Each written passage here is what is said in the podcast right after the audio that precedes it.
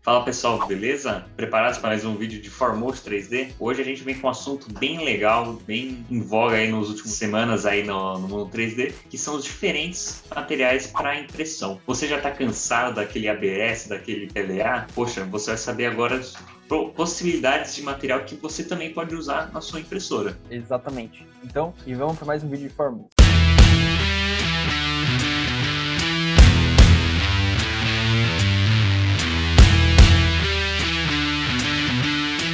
Fala, Luizão, quando a gente geralmente fala de impressão 3D, a gente sempre pensa naquela máquina FDM, imprimindo um ABS, um PLA, mas a gente acaba esquecendo que a gente tem as matérias-primas que a gente pode estar trabalhando e melhorar a nossa aplicação, né? Exatamente, principalmente quando a gente fala de peças técnicas. Então, para você que quer melhorar a performance das suas peças técnicas e peças que talvez vão para aplicação na prática, fazer um protótipo que vai ser testado em campo, é muito importante você ter um pouco mais de conhecimento de outros tipos de materiais que podem te ajudar no dia a dia.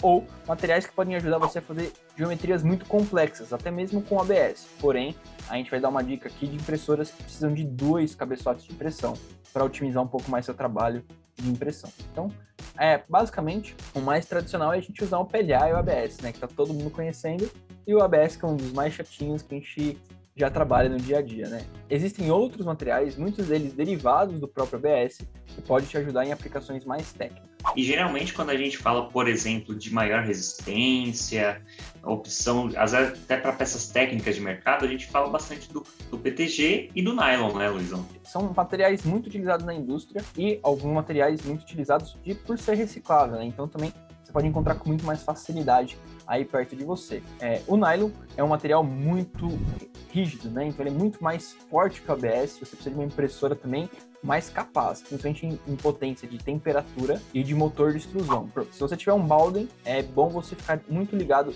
se e não tá forçando muito as suas peças plásticas do Bowden. Então, às vezes alterar para aquele kit metálico de tracionador de material seja interessante se você for trabalhar com materiais tipo nylon. E aí, quando a gente fala também de algumas opções de mercado de materiais até mais flexíveis, a gente pergunta, será que é possível? Sim, existem hoje os filamentos flexíveis, né? Isso é bem legal, que dá uma sensação, poxa, não, a gente só trabalha com aqueles filamentos que são extremamente duros, é, rígidos, né? E tem essa possibilidade dos filamentos flexíveis. Só que eles têm umas peculiaridades de impressão bem diferentes, né, Luizão? Você tem que ter muito cuidado. Normalmente, impressoras com motor direct vai te ajudar muito mais a imprimir materiais flexíveis. Você vai poder dar uma olhada em quais são as diferenças dos motores aqui também num vídeo que a gente fez, que eu vou deixar o card. É importante você prestar atenção também na geometria de impressão, porque materiais flexíveis tem que ter algumas mais praticidades, vamos dizer assim, para imprimir essa peça que vai ter esse formato talvez um pouco mais é, com menos preenchimento devido a ser um material flexível, né, devido à aplicação que você quer fazer. E também a gente acaba trabalhando, ou pelo menos ultimamente vem mostrando que tem a possibilidade da gente trabalhar com algumas fibras de materiais no meio desse desses materiais. Um exemplo é o material de madeira que a gente chama de wood, né? Sim. Trabalhar com aquele material com aspecto de madeira, parecendo até a própria madeira, só que com flexibilidade da impressão 3D e personalização. Né? Exatamente. Esses materiais que são compósitos, né, normalmente vinculados ou ao ABS ou ao PLA, podem ter características muito particulares que podem deixar seu acabamento né, da sua peça um pouco melhor. Então a gente tem o wood, que é feita com fibras de madeira mesmo, então é como se fosse um material marrom com fibras de madeira, e ele tem um acabamento muito legal. Não são todas as empresas que fazem. E também temos alguns materiais como mármore ou até mesmo cerâmica que você pode utilizar. E eles têm um pó de cerâmica ou pó de mármore também misturados dentro do, do material. Uma dica muito importante: se você usar muito esses tipos de materiais, cuidado com os seus bicos da extrusora, porque bem provável que eles vão poder perder um pouco da regulagem devido a ser materiais muito mais abrasivos. Então, o latão, com o tempo, pode perder a precisão de 0,4 milímetros ou de 0,3 ou o que mais você pode ter usado. Então, é muito bom quando você começar a usar esse tipo de materiais para produções muito grandes, com sequências muito maiores, você poder ter um bico reserva aí caso você precise trocar para você ter uma peça com maior precisão depois. E tem um que é bem especial, é, acho que vem sendo trabalhado agora, que é o policarbonato, né? Por ser um material super resistente, né? A gente sabe da, do efeito do policarbonato e a diferença dos outros, dos outros materiais, ele também tem algumas certas peculiaridades de trabalho, né? Principalmente as altas temperaturas, né?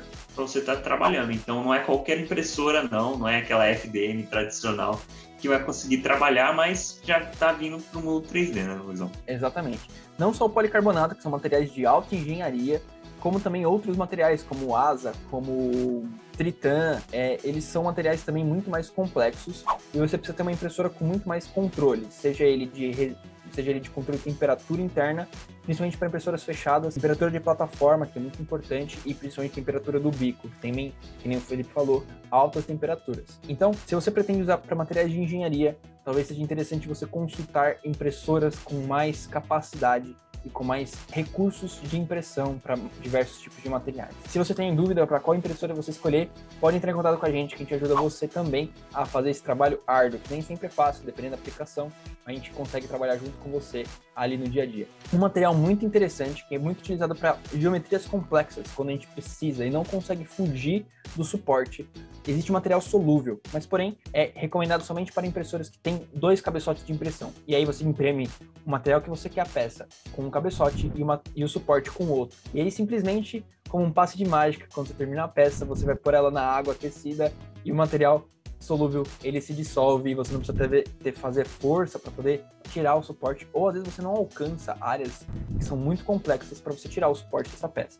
Então é muito interessante saber esses tipos de materiais, às vezes para fazer fazer alguma peça, alguma aplicação muito complexa no seu trabalho. Exatamente. E ponto importante, pessoal, não é porque é só que a gente está mostrando esses materiais, mas sempre pensem na aplicação das suas peças. Às vezes o custo é, desses materiais ele sempre é um pouquinho maior do que um ABS e um PLA. Então pensem bem se realmente é necessário uma aplicação um pouco mais técnica, de materiais mais especiais. Se não for necessário, continue com a aplicação do seu PLA, do seu ABS, até porque você já conhece mais os parâmetros, a forma de cuidado, de como armazenar esses materiais, que também faz total diferença. Então, realmente, pensem bem nisso. E caso tenha alguma dúvida, poxa, eu quero aprender um pouquinho mais desse material, pode deixar aí nos comentários que a gente vai fazer questão de ajudar vocês.